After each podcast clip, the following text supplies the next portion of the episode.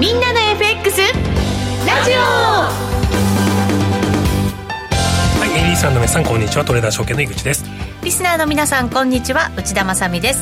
この時間はみんなの FX ラジオをお送りしてまいります。改めましてパーソナリティは現役為替ディーラーの井口義雄さんです。よろしくお願いします。よろしくお願いしますそしてトレーダーズ証券の FX トレード応援団長小杉さんです。はい小杉です。よろしくお願いします。お願いします。番組を盛り上げてくれる FX 女子愛坂美也ちゃんです。愛坂美也です。よろしくお願いします。よろしくお願いします。株は大変なことになっております、ね、どうしたんでしょうね。どんどん。どんどん、ね、どんどん。どんどんですよ。この番組いろいろね TT とかどんどん。とかいろいろエンジングとか。エンジングとか。本当そうですよ。どんどんの解説後で井口さんにねしていただきます。けど本当どんどん上がって上がりますよね。もうショートしてる人はたまんないですよね。まあ多いと思いますけどショートしてる人も。これ7000円とか8000円とかって切りのいい数字も上がってきてるじゃないですか、うん。ね、やっぱそこって売りがちょっとね、うん、仕掛けたくはなりまあではありますけどね、ちょっとスケベ心出しますよねここはね、うん、しょうがないかなとは思うけども絶対やっちゃダメですね。ね、怖い怖い怖い怖い、崩れてからでいいですよ崩れてから、ね、だからって今から買って間に合うのっていうのも正直ね 不安になるじゃないですか、うん。でももう本当に乗り遅れたくないって人の買いもやっぱ今日あるんでしょうねこのタイミングじゃないとこれどうですか？ドル円も株式相場に影響されたりするものですか、まあでも円安とセットになっているところがあると思うんで円安株高ですよね、まあ、それこそどん。どんって言った方の まあ影響もあるかなと思いますけれども、はい内田日銀副総裁の発言がは割と僕はびっくりしたんですけどね。内田って言った時に、みやちゃんが「あっ!」って私も見ましたけど。同じ内田として。内田一族として。内副総裁の。内副総裁です。内そうなんでもどんどんって言いましたからね、だからね、そうするとどんどん円安進むよ。どんどん株高続くもう本当ですね。はい。今日もすごかったですもんね株が。です。なんか一瞬見てないともうそのボンって変わってて、いや本当に。グングンって上がって。ね3万8000円つけたんですよね。3万8000円つけました、ね最高値更新っていうのもね、本当なんかこう明日。現実行く？そんなに？CPI 次第？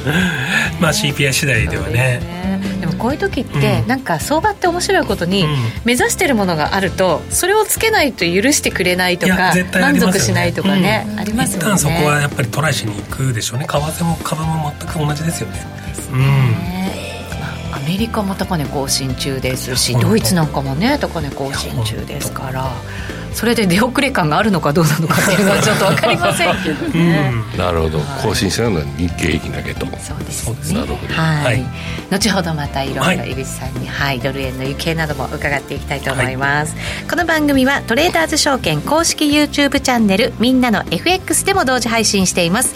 動画配信につきましてはラジオ日経の番組サイトでもご覧いただけます。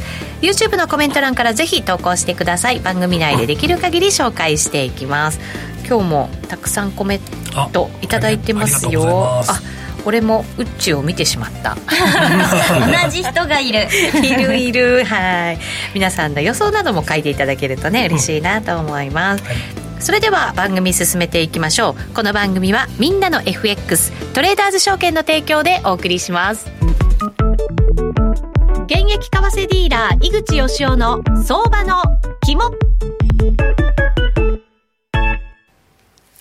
さあ、それではここからは、為替ディーラーの井口さんに相場の気も伺っていきます、はい、そうですね、まあ、あのちょっと為替の話に戻りますけど、はい、ドル円が150円手前まで、えーまあ、来たというところですよね。えー、っと、ちょっと内田副総裁の発言一覧、ちょっとまとめてきましたんで、はい、ちょっと見てみますと、一応で4つの項目にまとめてきたんですけど、上2つはね、今までとあんまり変わらないですよね。はい、簡単に話すと、2%、まあ、目標、物価目標、うん、まあ、確信持てれば、うん、えー、金融緩和を見直しますよっていう、まあ、これは、えー、上田総裁もおっしゃってることで、まあ、副総裁も同じようなことをおっしゃっていて、ね、まあ、春闘が鍵だよとかいろいろおっしゃってはいるんですけど、まあ、えー、その、えー、下の2つですかね。はい、えっ、ー、と、まあ、今の見通しを前提と、まあ、すれば、今の見通しのままいくと、やっぱり金融緩和継続っていう、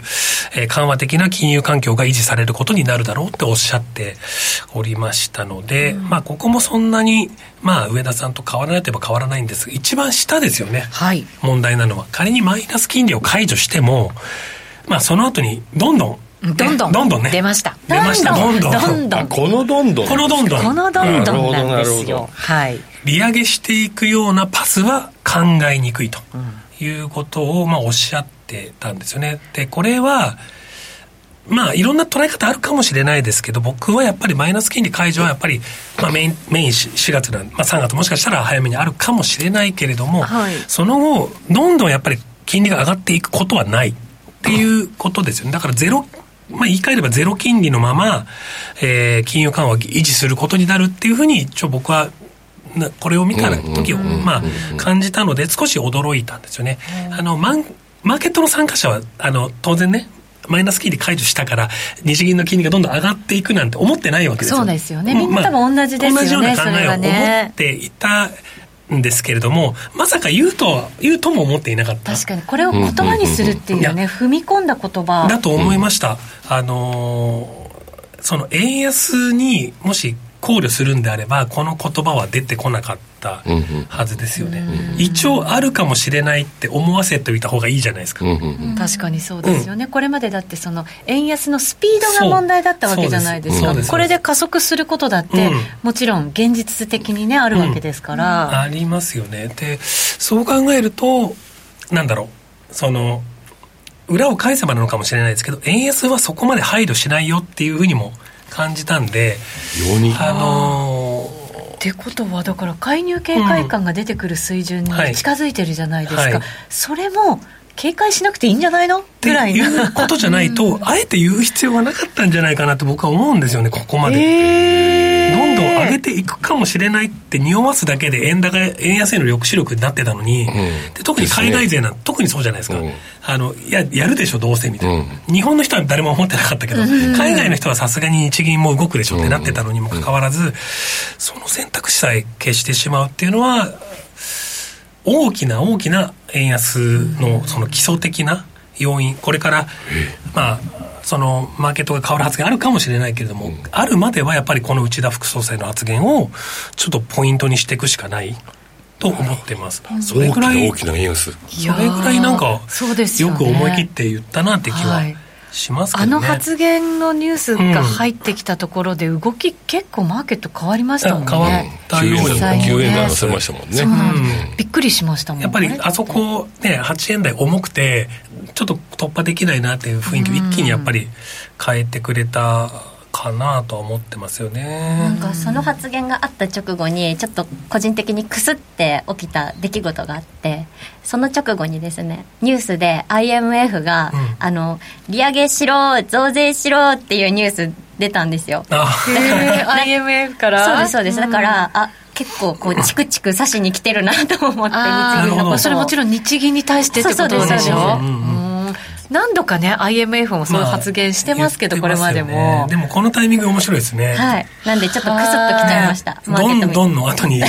チクチクみたいな。どんどんチクチクで。どんどんにチクチクが効くのかどうなのかえー、でも、本当だったらこれが、まあ、日銀サイドのこう意見としてはちょっとこう違うぞってことになれば、はい、どっかで火消しの発言が来てもおかしくないけれども、ここまでそういう発言もあまり目立ってない気がしますよね。ねうえとすみません内田さんじゃない。上田さんも上田総裁も、はい ぐちゃぐちゃになってる。うから始まって食べ終わるんです時代はもう、うから始まる人ですから。もう、あの、翌日、その機会はあったにしても、火消ししなかったんで、まあこれコンセンサスですよ。間違いないと思います。だって、日銀のホームページに載ってましたし、あの、上田副総裁が何かペロって言っちゃった感じではもちろんない。そうか、プロ、FRB みたいにプロレスはやらないんですね。コンセンサス通りのことしか言わないんだ。しっかり、あの、その内容がホームページに載るっていうしっかりしてるので、はい、コンセンサスか、うん、じゃあどんどん円売ってって我々言われてるようなもんですよね、えー、だから本当にゼロで止まるんだっていうこれこれ思うじゃないですか。そうなるとどうしても円高材料、まあ、その局地的にあったにしても拾われちゃうんじゃないのと思うんですよね。うん、よね。マイナス金利解除、まあそうだよね。円や円や円高にドンといって、まあ2、3円、多分クラッシュすると思うんですけどそこみんなに拾われてありがとうありがとうですよね。そうですね。逆に、うん、FRB が予想を裏切って早めに利下げをするとかだったら、うん、我々なんかこう豆鉄砲食らったみたいなね、うん、感じになるかもしれませんけど、まあそうですね、まあ、FRB 次第のところもあるけども円だけの要素で見るんだったら、はい、対円クロス円で見るんだったら結構大きい方向転換に僕は見えましたけどね。これは。それで介入なんかしようもんなら全然矛盾しとるやないかってめっちゃ言われてたそうですね。介入レベルはでも、まあ、怖いですけど、うん、ちょっと上がったんじゃないですかもしかしたら。介入の。そうそう。151とかではなく。やらんだとしたらもうそこでやるぐらいの勢いがあるんだったらこの発言ないですよ、ね、隠しといてもうその、ね、このカードは隠しとくべきなんじゃないかなとは。そう思ってても、ね、思っててもねあのあるぞあるぞと思わせることだけでも聞くのに言っちゃったからなそうですね。結構なんか世界の中銀を見渡しても、うん、みんな政策転換に入ろうとしているまあ踏み切った、ね、中銀もたくさんある中で、うん、なのに日銀だけ全然踏み込まないでみたいな。ちょこっといじっても全然だぜ、みたいな感じですもんね、このままゼロのままなんかちゃんちゃんで終わらせるつもりなのかもしれない。何かあっても0.1で本当に10ベーシスぐらい上げて、やってます感でして終わるんじゃないですかね今回の。うん、でその頃にはもうねインフレも収まってて、結局何も動けないまま。なかった。でもそれが正解だったかもしれそれが正解かもしれないですね、うん、うん、確かにね。ね。じゃあ神田ボーイのあれを期待するしかないんですかね円高に見てる人たちは。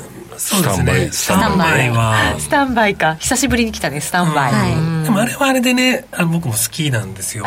みんながあれあそこに向かってねポジション取ってくれる、すごい膨らむんでポジションが、はい、あれはあれで本当にボラが出てくれるので、ありがたい、ね、この状況の中だと個人トレーダーさんってどういうやっぱりスタンス皆さん取ってるんですかね？えっとねネットで見るとショートですねそう、売ってる人たち多いですよね。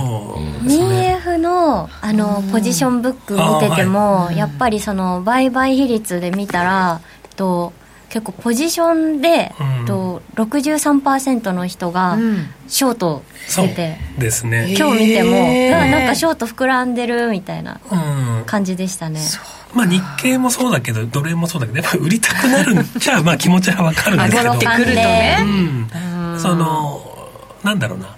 そう確かにまあアメリカ利下げに向かって、まあ、日銀は言っても引き締めの一応なんかあるんで、まあ、売りたくなる気持ちも分かるけどちょっと危ないかもしれないですね。あとあれ怖いです、うん、150円つけた時の、うん、あの介入もどき。あれもね。前回ねあったやつですよ。ねあれが 2, 2, 2円ぐらい吹っ飛びましたっけ？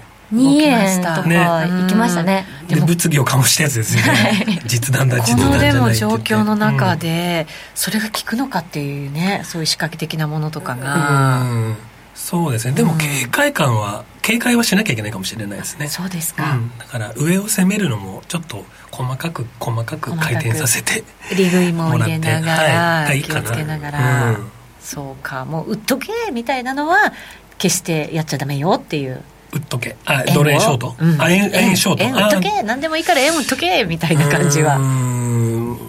まあやそうですね中長期でいけばもしかしたらそれ成功かもしれないけれども短いスパンで見ると捕まっちゃうかもしれないんで、レバレッジ効かせるんだったらあの細かくいった方がいいかもしれないですね、と思ってます。細かく細かく、うん、そうですね。はい。わ、かりました、後ほどまた戦略などもねはい、そうですね。伺っていきたいと思います。以上現役為替ディーラー井口義雄の相場の肝でしたみんなって誰だよというタレント有吉弘行さんのテレビ CM でおなじみのトレーダーズ証券みんなの FX。みんなの FX はコツコツ貯まる高水準のスワップポイントが魅力です。今なら対象通貨のスワップがさらに高くなるキャンペーンを実施中。他社より1円でも安い場合にはその差額をキャッシュバックして業界ナンバーワンの水準を目指します。現在最大100万円がキャッシュバックで受け取れる新規口座開設キャンペーンも実施中です。取引をしながらキャッシュバックがもらえるこのタイミングをお見逃しなく。キャンペーンの詳細はホームページをご確認ください。みんなの FX を提供するトレーダーズ証券は、関東財務局長金賞第123号の金融商品取引業者です。当社が提供する外国為替証拠金取引は、元本や利益が保証された取引ではありません。また、お預けになった証拠金以上の損失が発生することもあります。ご契約にあたっては、契約締結前交付書面をよくお読みの上、リスク等をご理解いただき、ご自身の判断で開始いただくようお願いします。みんなの FX ラジオ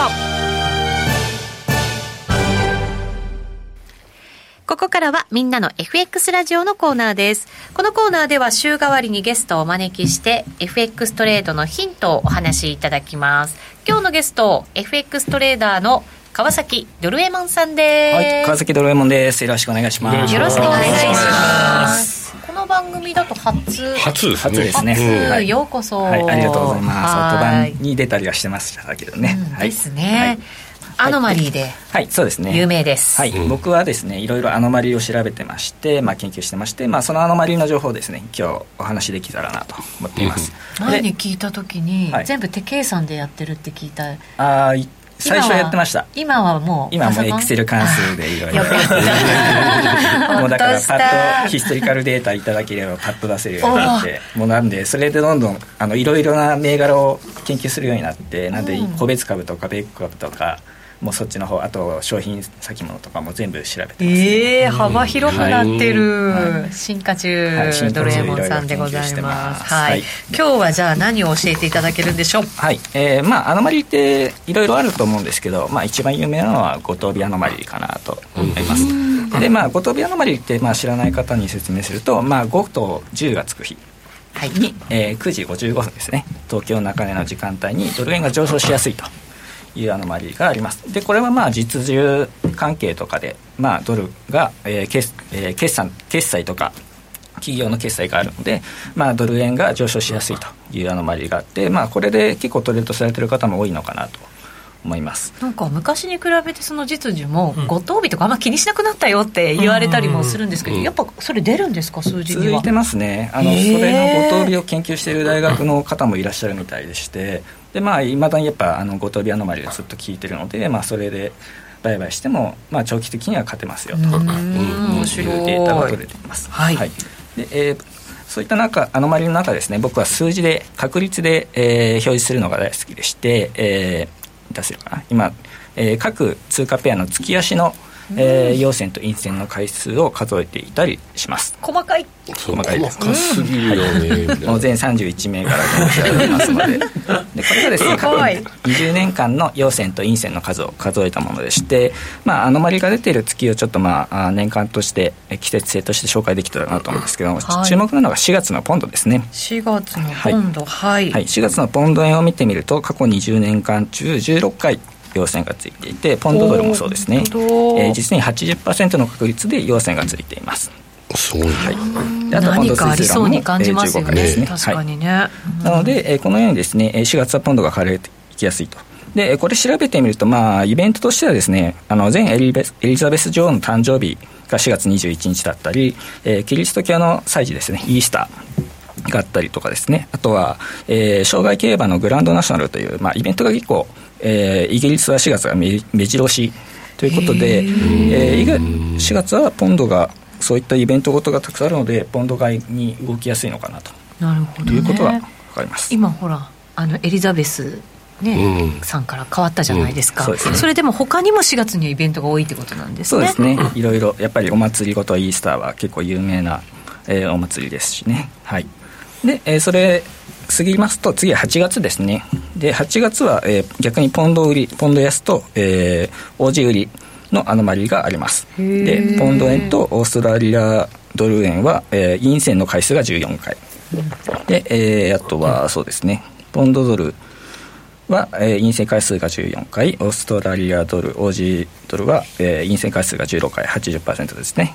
で、えー、下落していますので8月はですねポンドとえー、オージーが売られやすいという特にポンドは対円でも対ドルでもってことですもんね。そうですね。へえで、えー、これはですね、えー、8月ってやっぱあのサマーシーズンバケーションシーズンになりまして、うんうんはい、まあ、あんまり仕事しないのかなと。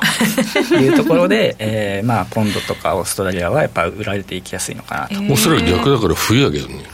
まあ、冬休みなんじゃないですか。そ んなことない。ちょっとユーロも売られっぽい売られやすいのかなと思ったりするんですけどちょっと違うんですね。そうですね。違いますね。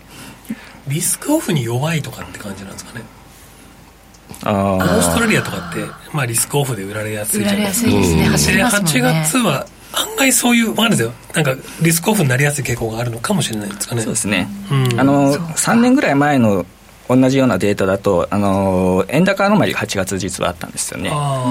でまあ、それはお盆休みで長期休みで、まあ、今まで8月は円高に動きやすかったんですけど、そのデータもやっぱ皆さん知られてきて、アノマリーが効きづらくなってきてですね、円高アノマリーは8月、もうほぼ出なくなってきたという感じになっています。セルインメイの逆みたいな感じですかね。相場格言の。あ、 sell in May も実は調べたんですよ。 sell in May もあの今もう効いてなくて。効いてないんですか、はい、逆に、えーまあ、 sell in May って、えーと、なんだっけ？4月に。4月 ,4 月でしたっけ、はい、4月に株は売れ。そう。はい。なんですけど逆に4月にあの買った方が儲かるっていうのが過去20年間のデータで取れてまして。へえ。あれ5月に売るでしたよね名誉はね。ねだからね、うん、それは？がもうそれも効かない。効かなくなっていてもう逆転してるんですよね。逆に買った方がいい。じゃあ株が4月に買った方がいい。そうですね。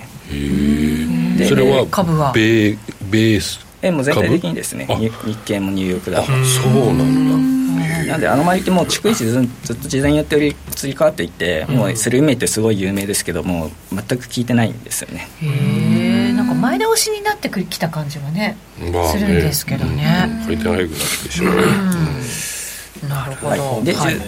はい、で12月は、えー、ニュージーランドが買われていきやすいアノマリがありまして、うん、えー、ニュージーランド円はニュージー円は、えー、陽線回数が15回、えー、ニュージードルドルは、えー、15回の陽線がついていて、えー、まあ買われていきやすい傾向が、うん、でこれは年末に上がってるイメージあります？トレードしてて。ですよね。はい、はい、でこれはですね南半球にニュージーランドがあって収穫の時期向こうだと夏とか秋、うんで収穫の時期でになるんですね。で、まあ、あっちあっちだと酪農が結構盛んですのでそれが、まあ、乳製品とかの輸出で、えー、ニュージーランドニュージードルが、まあ、外貨が入ってくるのでニュージーランドがかあの潤うということで、えー、ニュージーランドがかあの上昇していきますと。なるほど。いう傾向が出ているので12月は結構これ結構毎回聞いてるので、えー、ニュージーランド12月に買って1か月だけ持っとくみたいなことも、うん。うんね、えー、していたりします、うん、その前の下がったところで買えばいいんですよ、うん、そうです。だって11月下がってますもん、そうです、ちょっとまた11月になったら教えてもらっていいですか？忘れちゃうから。リマインドリマインドリマインド。教えてもらってぜひぜひぜひまた読んでいただければはい。でですね、僕、うん、あの結構冷やしとか4時間足まで全部調べてるんですけど、うん、えー、で冷やしが、えー、これですね、えー、冷やしのデータでして、うん、えー、まあちょえー、2月1日とか円安のアメリカって結構その通りに動いてたり今年もしてたんですけど直近でいうと2月15日が、えー、円安と、えー、オージードル安オージー安、あごめんなさいオージー高ですね。がアノマリがありましてえー、ユーロ円の過去20年間の2月15日の冷やしを数えてみると74%で陽性がついていた。でスイスフラン円とかも78%で、えー、上昇していた陽線がついていたので、えー、あとはオジ円ですね。71%ついてるので円安になりやすかったんじゃないかのがあります月の真ん中でね、はい。バレンタインの翌日ですね。ああそうだね。何か関係があるとは思えないけど。どうですかね。ね分かりませんけど。そうですね、はい、5ドル円をだからこの時は買っとけばいいと、そうですね。その前に下げたぐらいのところで買っとけばいいわけですね、そうですね。今日の CPI 下がったら5ドル買いですか、ですね。うん、どうですか、全力で。はい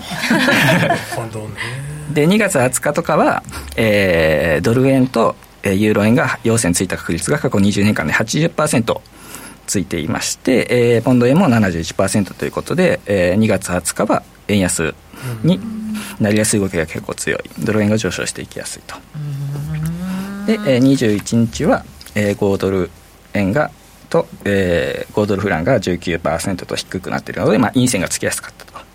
で、えー、ポンド王子は、えー、80%で上昇していると。いう感じで、えー、オーストラリアドル安が2月21日はあると。なるほど、はい、じゃあバレンタインデーの翌日に上がってその後ちゃんと利確しとかなきゃダメよってことですね。そうですね、はい、まあ、その日ごとにやっていくと、はい、で、えー、冷やしだとこんな感じなので、まあ、トレードの参考にしてくださいということでさらに細かい4時間足もここ3日間のデータで取っています。4時間足まで、はいこれって 20, 20日って3月4月も20日って買われたりするんですかね？全然過ぎちゃったからあれだけど。気になるのは20日、うん、何何かあるんですか？2月20日なんかドル円とか上がってたじゃないですか毎月20日は上がるとか。さっきのほらご当日的なそうそうそうご当日の中でも20日だけはドル円は20日トレード。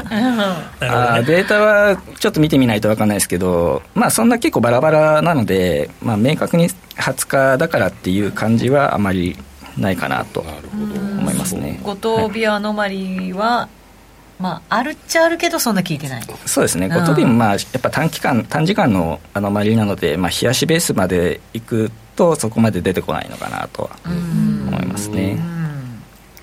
すいませんすいません。あいえいえ。で、えー、次4時間足。で、えー、今日の4時間足、えー、がですね、えー、今日12時から16時のドル円あ、えー、ドルスイスランをですね過去20年、えー、過去16年分かな調べてみると10%しか要素についていないと。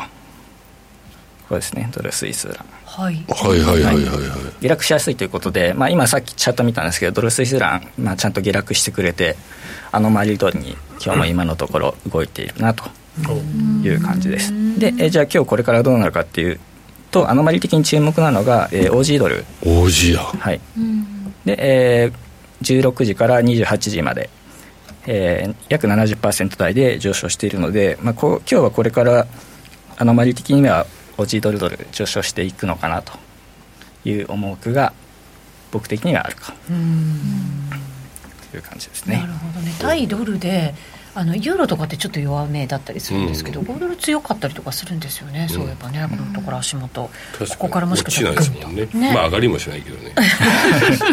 ここから上がるかもしれないんですよ、時間帯もね、はい、はい、でまあ明日ちょっとバレンタインスはほっといてさっき15日,、ほっといて。はい、15日に言っていた、えー、のがこれ。これだ。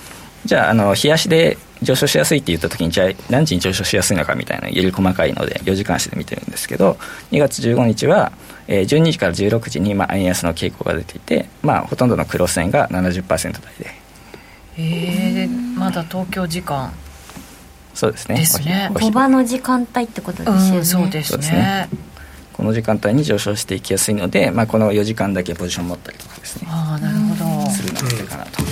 うん持っているというデータを持ってきてます、はいはい、もう一つアメリカ大統領選挙の、はい、はい、アノマリーも、まあ、そうですねこれは株のアノマリーなんですけど今年でアメリカ大統領選挙の年になりますで、えー、あごめんなさい、えー、データがこれですねアメリカ大統領選の年ってこれ1900年から4年に一度あるのでそれを全部調べたんですけどニューヨークダウってアメリカ大統領選がある年って上昇しやすいアノマリーがありまして過去、うんえー、31回中22回が上昇しているんですよね。年足ベースで、まあ、なのでで、えー、月足ベースで見ると3月と8月にも、えー、70%以上の上昇確率が月足数えてるんですね。はい。しっかりこれね数字出てますもんね、はい、131回中、えー、70%以上で、えー、3月と8月上昇していて、まあ、年ベースでも上昇しているということで、まあ、なので今年はですねニューヨークダウもうアメリカの株価指数ですので上昇していきやすいのかなと。いうことがあります、まだまだ。根拠がしっかりしているような感じがしますよね、はい、でまあこうやって見るとやっぱニューヨーク、えー、まあ米国株が上がるということは円安に動きやすかったりもするので、はい、まあ今年は円安かなと僕も思っていたりはします。円安になればまたね株の方にも相乗効果もあってっていうなんかね,、形にね。為替を売って株を買うっていう流れが今年も続いていくのかなと思います、はい、新ニース始めるなら今やね。ダウ確かに、そうですね、はい、うん。まだ間に合う、はい、まだ間に合う、うん、来月ニーサの日だし。そうです。そう今日ニーサの日なんですよ、はい。ニーサの日のアノマリーも知りたい。一回しかないじゃないですか。ニーサの日って過去にもあるんじゃないですか？違うんですか？まあ、新ニーサは今年からなんでね。ニーサの日を、まあ、過去何年かは遡れる。かもしれない、だけどやっぱ日本でも新ニーサ始まって株を買おうっていう人が多いのでやっぱ株高円安はちょっとやっぱ続くのかなと思いますね、そして注目通貨ということでチャートも持ってきてもらいました、えー、とこれですね、はい。まあ、これが完璧に僕の個人的に気になっている通貨ペアでしてこれメキシコペソ円の冷やしチャートですね。はい。でまああのもう日銀もやっぱゼロ金利以上上げる気配がなさそうだと思っているのでどんどん。どんどん、はい、上げないよもう円安は止まらないかなと僕的には思っています。でまあ円安が止まらないってなるとあのスワップ運用してもいいかなと思ってまして今メキシコペソ円は今レートが8.7円とか、まあ、9円いかないぐらいなのででさらに今このチャート見る通りずっともう過去3年間ずっと上昇してるんですよね。今ちょっとでもねもたもたしてますけど、はい、それでも、はい、個人的にはここの抵抗線も上がってあの上抜けていくのかなと思ってはいます。で、えーまあ、トレーダーズ証券さんとか僕今結構今気にしててスワップいろいろ調べてるんですけどトレーダーズ証券さんスワップも結構いいですし、でメキシコス円って1万通貨あたり大体えっ、ー、と3600円ぐらいの証拠金で済むので、まあ、ほぼ証拠金いらないようなまあいらないわけではないですけど。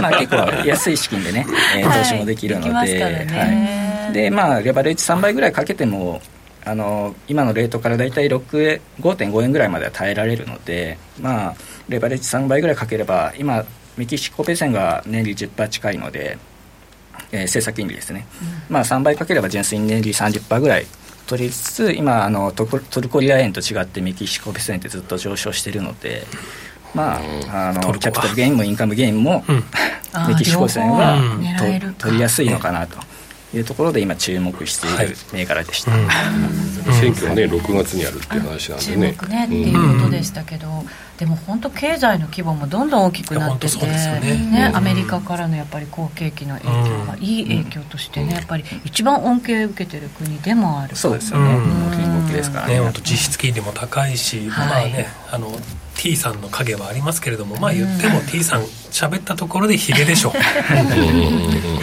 もうねいろんな国からの投資がね、メキシコに入ってますからそれはなかなかついてきてるんで、そうですね。止められないですもんね、個人的にはもう10円超えてもおかしくないかなとは思ってますけど。おいいですね。まだ2円握りしめて、握りしめてスワップ運用しつつ、キャピタルゲインえー、キャピタルゲインも取って、うん、インカムゲインも両方、はい。欲張り。銘柄かなと、はい、思ってます。はいわかりました、ドルエモンさんから今日はいろいろアノマリーも教えていただきました、はい、ドルエモンさんこのアノマリーとか知りたいってなったら何かホームページみたいなものとかあるんですか？ちょっと有料になっちゃうんですけどノートで配信していて、はい、結構最近は株とかも充実させているので、うん、ぜひ見てください、興味がある方は川崎ドルエモンねはい、検索してみてください、はい、今日のゲスト川崎ドルエモンさんでした、はい、ありがとうございました。ここまではみんなの FX ラジオでした。みんなって誰だよというタレント有吉弘行さんのテレビ CM でおなじみのトレーダーズ証券。トレーダーズ証券では FX は初めてでちょっぴり不安というお客様向けにぴったりなライト FX をご用意。ライト FX 専用通貨ペアではスプレッドもスワップポイントも通常より競争力の高い水準でご提供しています。現在、最大100万円がキャッシュバックで受け取れる新規口座開設キャンペーンも実施中です。取引をしながらキャッシュバックがもらえるこのタイミングをお見逃しなく。キャンペーンの詳細はホームページをご確認ください。みんなの FX とライト FX を提供するトレーダーズ証券は、関東財務局長金賞第123号の金融商品取引業者です。当社が提供する外国為替証拠金取引は元本や利益が保証された取引ではありません。また、お預けになった証拠金以上の損失が発生することもあります。ご契約にあたっては、契約締結前交付書面をよくお読みの上、リスク等をご理解いただき、ご自身の判断で開始いただくようお願いします。週間 FX ストラテジー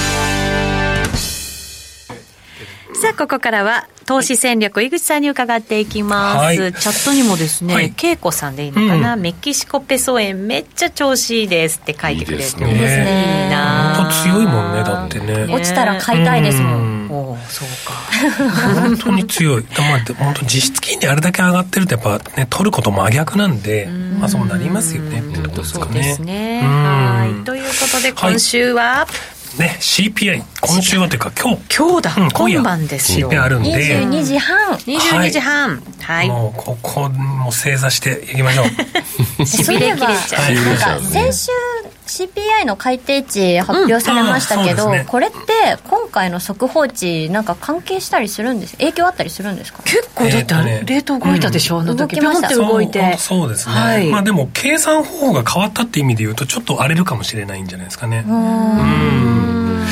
で今回ちょっとグラフ持ってきたんですけどアメリカは、はい、あこれごめんなさい。ちょっと待ってねこうかはいアメリカの？アメリカだと、はい、下に出ちゃったアメリカがね2.9総合で前年同月比で2.9、はい、でえー、っとねこれは消えないのか。はい。どれを読みましょうか？日本？2.6、うん。これ関係ない。関係ない。今ですかね、はい、画面ちゃんと出てるのかな？出てると思います、はい、はい、ちょっと下がそうですね。下がってけど。はい。これはああ点はい。いいのかなこれはい。あごめんなさい、はい、で2.9で、えーと、コアも、えーとね、3.7ですね、だから2.93.7で両方とも前月よりも良くなると良くなるというかインフレは鈍化する。とい。うところで、はい、えーと、本当に2.9総合なら3年ぶりぐらいですかね、うん。えー、3%前年同月比で3%下回ってくるということになるので。うんで今現状どうかっていうとアメリカの利下げは一応5月、うん、5月もしくは6月 ,6 月？で5月もまあ揺れもう3月は今なくなって 5,、うん、5月になって5月も半々ぐらいな感じですよね、で考えるとこの、まあ、今回の今夜の CPI っていうのはまあ、いつも大大事なんだけど、今回も、まあ、引き続き重要。度は高い、注目度は、まあ、高いですよね。3%が下回って予想通りっていう数字が出てくれば、どうなんでしょうね、利下げ期待なもの期待がまた出てくる可能性もあるっていうこと、まあ、かなって気はしますよね、だから100ドル円でいうと150円はちょっとトライしづらいと思って今こんばんは、うん、こんばんは、はい、結構近づいてきてますよ、うん、今149円の60銭あたり、はい、60銭あたり、うん、今日の大体高値近辺、間近で。すねだからなんかひげつくかもしれないですけどね、うん、そうするとロスカットは来るしストップ入るは大口もあのオーダー置いてるんで、うんやりにくくなるかもしれないですけど、うん、とにかくその CPI の場合はまあ、高時計もそうなんですけど、やっぱり数字に対する AI が、あの、ものすごい注文来ちゃうんで、まあ0.1%でも0.2%でも、もう、えー、と予想からぶれればとにかく1円ぐらい吹っ飛ぶと思うんですよね。なるほど。上だったら上そうですね。下だったら下そうそうそう。とりあえず初動はもう間違いなくそうなると思うんで、どうでしょうね。チャート見ましょうか。はい。見ておきましょう。うん、チャート見ると、はい、これドル円の4時間足ですね。で、これ年初来の動きかな。4時間でこれぐらいのスケールなんで、まあ今年に入ってから大体の値動きがこれ出てるんですけど、まあ、上昇トレンドですよね。そうですね。今、もう60か、そうですね、年初来高値更新のところになってきてるので、うん、150円超えるとやっぱり走るとは思います。うんポジションもいろいろね、うん、あるでしょうからね。ブレイクで瞬間伸びると思うんですけどまあちょっとついてくには怖いかなって気はしますね、うん、えこういうところで井口さん、うん、結構上のなんか怖さって今日ねいろいろコメントの中でおっしゃって、はい、でも、やっぱり上ちょっと攻めたい一瞬は、はい、もちろんです。何回も上を回転させてみんなの苦しいところはやっぱり今ショートが多いので、はい、多分上行くと苦しくなる人たくさんいるので、そこは一旦あの狙いに行くのは、まあ、定石というか、ね、スピードがね、出るところですからね、スピード出るところは行くので、やっぱり瞬間150円超えてくるところは狙いたいけどそのまま持つかっていうとちょっとも持ちたくはないかなと思いますけどね、うん、上で抑えられちゃうかもしれない。これ下もそうなんですけどねえー、CPI 悪くて多分あ CPI が悪くてじゃないわ。あの下振れて、はい、あのドル円下がったところをこれも多分 AI が掘っていくのでね無慈悲に掘っていったところもやっぱり地合い考えると変える拾ってもいいかなと思ってますけど今はやっぱり、ね、あのうん円を買うっていうことはちょっと難しいので。突っ込み売りはしないんですか？込み売りよりもまあ拾っていく方が安全じゃないですかね、ね、今今ならね。結構だから動きの幅が、まあ、少し切り上がったかもしれないけど、うん。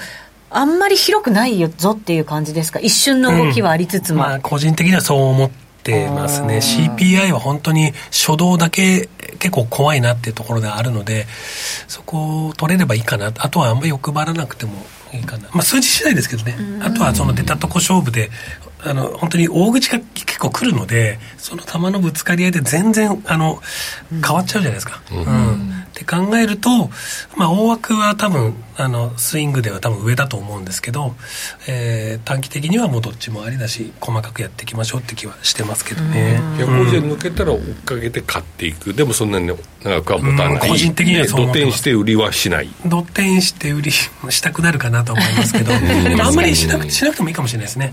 うん。さおしめおしめでいいんじゃないですかなるほど。落ちたら買う、なるほどね。悪くて突っ込んでも買う。そうだと思います上行って多分今度150円のバッグに買うとかっていうシナリオに一段上に上がればねなるなるん。じゃないかな。あんまりそうね買うなら下がったとこ買いたい。あなるほど、うん、あの長く持つって意味ですよ、うんうん、スイングぐらい本当に何日か持つっていうぐらいだったらちょっと下がったとこ CPI 悪いところを拾いたいかなと思います。分かんないけど、うん、下への警戒感が結構薄くなったよって感じなんですね。そうですね。うん。いやでもこれだけ150円目前にして CPI 控えててってなると、なんかやっぱりみんなより一層指標に注目してるんじゃないかなっていう気がしてて、ね、動いてないしねここにかけてくるよね。そうだからあのなんだろう。